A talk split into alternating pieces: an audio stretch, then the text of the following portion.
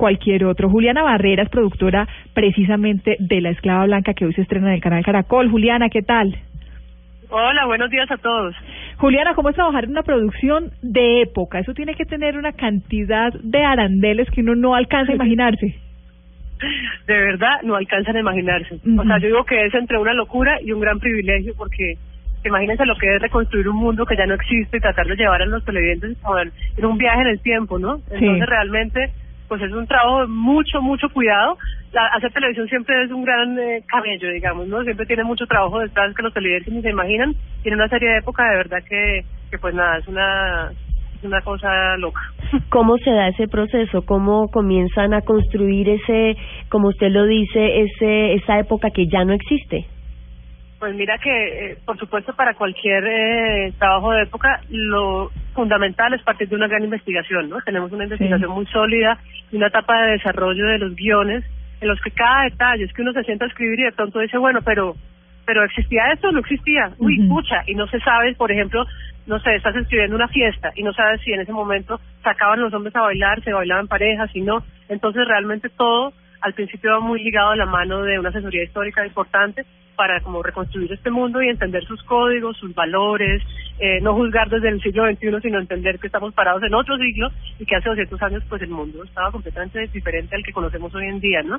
Claro, Juliana, esta historia se desarrolla entre 1820 y 1845. ¿Qué es lo más representativo de esa época que es bastante diferente en comparación a lo que vivimos hoy en día? Por supuesto debe ser muchas cosas, pero ¿qué es lo más representante, representativo? Yo pienso que es una época donde convive lo nuevo y lo antiguo de una manera muy de una manera maravillosa, digamos. Es una época de transformaciones en el país, donde somos una república muy nueva, porque pues en 1810 se dio la, la batalla, el, grito de independencia, hay una reconquista, una retoma por Pablo Morillo en 1819, realmente logramos ser autónomos y pues mi historia, la historia empieza dos años después. Entonces es una época en la que todo está cambiando, en la que somos una república nueva, todavía quedan españoles, mucha influencia europea, eh, los esclavos tienen leyes que, que no eh, comienza el proceso de abolición, pero todavía no se hace efectivo.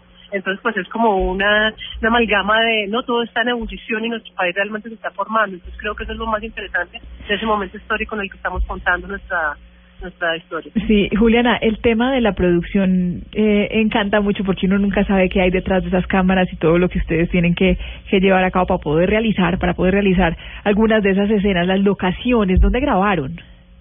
Mira, estamos, aún estamos grabando, ¿no? Nos queda todavía un par de meses de, de rodaje. Sí. Y las locaciones, pues básicamente son, tratamos de recrear la Santa Marta del siglo XIX, con calles y haciendas y cosas que ya no existen. Entonces, lo que hicimos fue buscar eh, por todo el país las regiones que nos dieran el pedacito de Santa Marta que teníamos que armar para lograr pues eh, no presentarles una ciudad que existió y que ya no existe. Entonces toda la zona natural que además es una maravilla y que de verdad es un paraíso, yo invitaría que todo el mundo lo visite, es toda Santa Marta y sus alrededores, Quebrada Valencia, el río Palomino, el río Don Diego, eh, la Sierra Nevada, que son eh, pues básicamente son eh, tierras mágicas donde tienes el mar, tienes la montaña, tienes ríos maravillosos, afortunadamente todavía tenemos los ríos en, en esa zona del país. Entonces toda la parte de naturaleza eh, y de paisaje y de mar es en esa zona del Magdalena y, parte de la Guajira. Las haciendas eh, las grabamos en el Valle del Cauca, donde realmente están las haciendas mejor conservadas de nuestro país. Y las calles son en Villa de Leyva, eh, tenemos plantaciones eh, en Buga, eh, bueno, Cartagena, ¿no? barcos y puertos en Cartagena. Entonces realmente pues ha sido un gran trabajo para llevar a los televidentes los paisajes más bellos y más imponentes y eso es como reunir muchos pedacitos de nuestra Colombia y ponerlos en un solo en una sola ciudad de ficción que vamos a, mostrarles desde hoy. Hay otro aspecto de la producción que, que es fascinante y es el vestuario, tanto de los hombres como las mujeres, y el maquillaje y el peinado, la caracterización de los personajes. Eh, ¿qué, ¿Qué vamos a ver en la esclava blanca con respecto a esto? No, pues primero, eh, lo que te digo, todo basado en una investigación muy estricta, donde además tenemos que mostrar todo una, un rango y una gama de personajes que va, que se vestían súper diferentes, porque una cosa, por supuesto, eran los señores de sociedad eh, blancos, los criollos, los capataces, los esclavos, los libertos, porque no todos, por supuesto, no todos los colombianos eran eh, esclavos. Entonces, digamos que todos esos estatus que conviven en ese momento eh, se visten diferentes, se maquillan diferentes, los accesorios son distintos, las carteras, cada sombrero, es una locura. Y pues estamos en manos del mejor, para mí que es Diego Guarnizo, nuestro diseñador vestuario y que hace pues arte con su, con su empresa de Guarnizo Lizarral. Sí. Diego Guarnizo se encargó también del vestuario de la madre Laura, ¿no? Sí, él pues tiene una gran trayectoria en televisión y venía a hacer época con la madre Laura, o sea que tenía su equipo, tiene un combo de gente buenísimo, su equipo afiladito y pues por supuesto eh, se hizo, todo lo que quiso con los diseños y tiene es un creador increíble. Sí, eso va a ser una parte de las que no nos podemos perder. Juliana, gracias, felicitaciones por este trabajo. Ya esta noche daremos nosotros nuestro visto bueno, pero lo que hemos logrado ver con los actores en materia actoral, en materia de producción, lo que usted nos hablaba de las locaciones, seguramente va a traer muchísimos éxitos para esta esta serie que empieza. Es una serie, ¿cierto?